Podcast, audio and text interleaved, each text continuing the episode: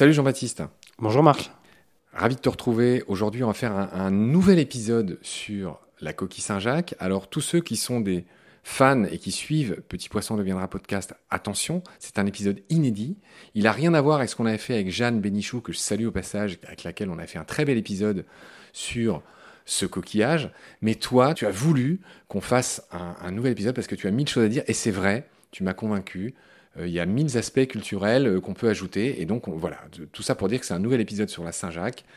Je voudrais commencer par son nom, comme d'habitude, quand même. Euh, Son nom scientifique, c'est Pecten maximus. Ça veut dire le très grand peigne, tout simplement. Quand on regarde une coquille Saint-Jacques, on voit bien qu'elle a des stries. Et l'origine de son nom vient de peigne. Donc voilà pour son nom scientifique, Alors, peigne de mer ou large coquille? Ou large coquille.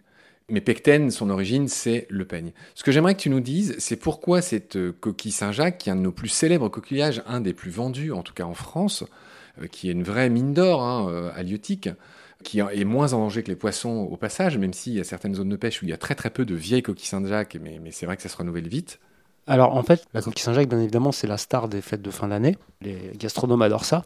Et effectivement, au contraire des poissons, dont certaines zones de pêche ne comptent plus que 1% de vieux sujets à force de taper euh, dans la ressource, les populations de coquilles Saint-Jacques, elles, augmentent comme jamais. Bizarrement, leur prix aussi. Mais ça, c'est un autre sujet. Hein. Mercure, dieu du commerce et des voleurs. Oui, oui. Alors toi, toi qui es, alors c'est vraiment ta caractéristique de tes posts là sur LinkedIn où je t'ai repéré. Je, je relis ta phrase qui est quand même incroyable. Le prix des coquilles Saint-Jacques augmente comme jamais. Par Mercure, tu fais un peu comme dans Astérix, hein, tu dis par Béléno, c'est par Toutatis, mais toi c'est par Mercure, le dieu du commerce et des voleurs. Et c'est vrai, Mercure, c'était Tout à fait. Hermès, c'est le commerce, mais c'est aussi les voleurs. Et c'est drôle que, que dès l'Antiquité, ça a été considéré comme ça. Bref, revenons-en à nos coquilles Saint-Jacques. Bah, tant qu'on est dans les basiques, pourquoi Saint-Jacques au fait? Il y a plusieurs sources, mais moi celle que je préfère, c'est la légende hispanique, où transportant en bateau euh, la dépouille de l'apôtre euh, donc Saint Jacques, ses compagnons sauvèrent un cavalier ressorti des eaux couvert de coquilles. Et donc on la retrouvera ainsi euh, cousue sur les manteaux et sacs des pèlerins, empruntant le, chemin de Saint Jacques de Compostelle. Il y a une fonction double, celle de protection des voyageurs, mais aussi de distinction pour demander l'aumône. Ouais, t'es t'es allé assez vite parce qu'on se demande là. Donc les mecs, euh, en gros, il y a un équipage qui transporte la dépouille de l'apôtre, Ouais. mais en chemin, ils croisent un cavalier ressorti des eaux couvert En fait, de coquilles. Il le sauve, il le sauve des eaux, et quand il ressort des eaux, il est couvert de coquilles.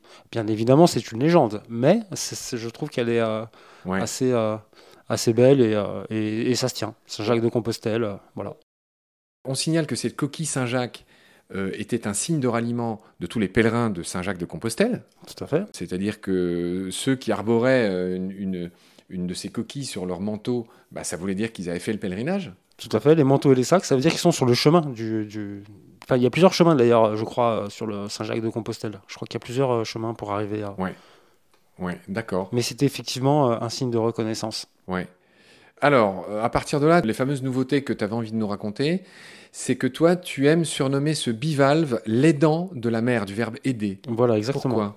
Parce que le, le CNRS en fait fait beaucoup de recherches et utilise les lignes de vie euh, sur sa coquille comme archive euh, environnementale.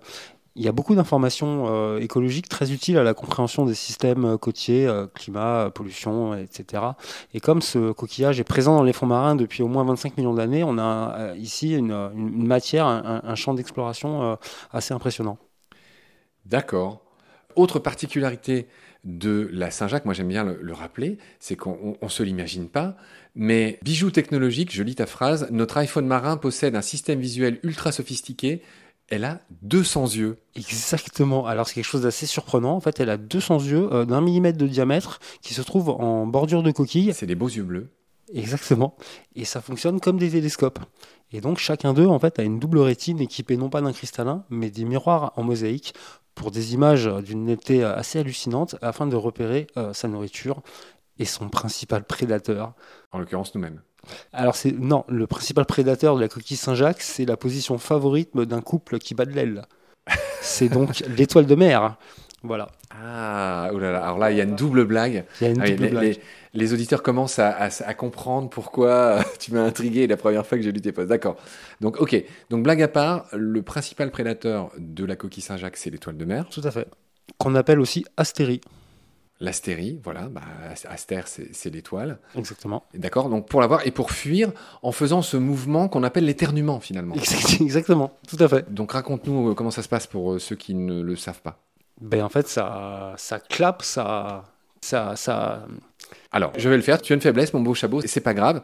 Donc, quand elle se sent en danger, le pecten maximus, la coquille Saint-Jacques, eh bien, tout simplement, bat de la coquille, oui, c'est ça. pas de l'aile. Non, non, mais, encore faut-il l'expliquer. oui. Et donc, c'est un des rares coquillages qui est très mobile dans l'eau et qui arrive à se déplacer, à s'enfuir, en battant violemment avec ses deux euh, coquilles. Ces deux valves. Et elle se propulse comme ça, et c'est comme ça qu'elle arrive à s'enfuir. Ces deux valves articulées, en fait. Voilà. Bon. Euh, mais ça va, là, tu t'es réveillé dans, dans l'intervalle. tu me regardes avec ton beau regard de blagueur.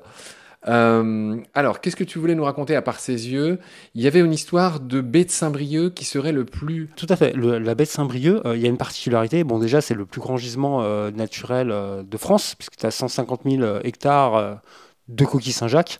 En fait, on a le droit, pour préserver la ressource, on a le droit à deux jours de pêche par semaine, mais pas plus de 45 minutes. Et, et c'est là où c'est euh, particulier, c'est juste de fin octobre à avril. Donc en fait, avant euh, le développement euh, du corail. Alors le corail, en fait, c'est la gonade, c'est son appareil génital. En fait, c'est-à-dire que quand tu vois une coquille Saint-Jacques, il y a le blanc et il y a ce côté en fait orange.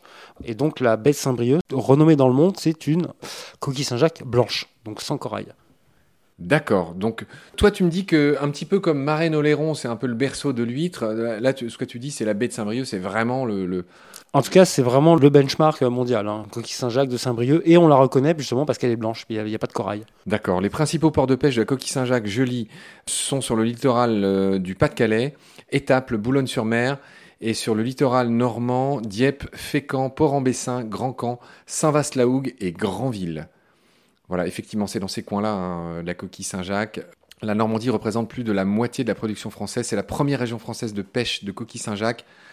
Et elle a obtenu deux labels rouges pour la coquille en 2002 et en 2009. Bon, tout ça, c'est des détails. La moitié de la prod est vendue euh, en dehors de la criée de gré à gré. Qu'est-ce que ça veut dire, ça? Bah, le marché de gré à gré, c'est en fait, on s'arrange. La criée, c'est au plus offrant, voilà, et euh, de gré à gré, c'est. Euh, d'accord. Voilà, c'est en accord, toi et moi, je te vends la coquille Saint-Jacques, j'ai deux tonnes, tu me l'achètes, on se met d'accord sur le prix et voilà. Ouais, et, donc toi qui me parles de baie de Saint-Brieuc, j'y arrive. Sur le littoral breton, la baie de Saint-Brieuc avec les ports d'Erquy, Logivy, de la Mer et Cinquet-Portrieux représente la moitié de la production française. C'est ce que tu disais. Voilà, 600 bateaux, 2500 marins, je ne sais pas si ces chiffres sont encore, euh, sont encore euh, valables. Je lis 30-40 000 tonnes et un chiffre d'affaires de pas loin de 90 millions d'euros. Ah non, c'est très très important en, termes économiques, c'est euh, très très important. Voilà. Je te remercie beaucoup pour tes lumières, mon cher Jean-Baptiste. Je te retrouve avec gourmandise pour la suite de nos explorations. D'ici là, prends soin de toi. Salut. À bientôt, Marc.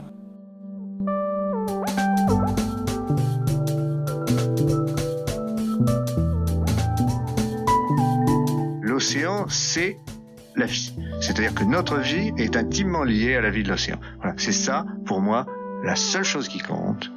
Tout le reste est secondaire, tirer du pétrole, des trucs. Pourquoi faire? Pour augmenter de 5% la production. Rigolade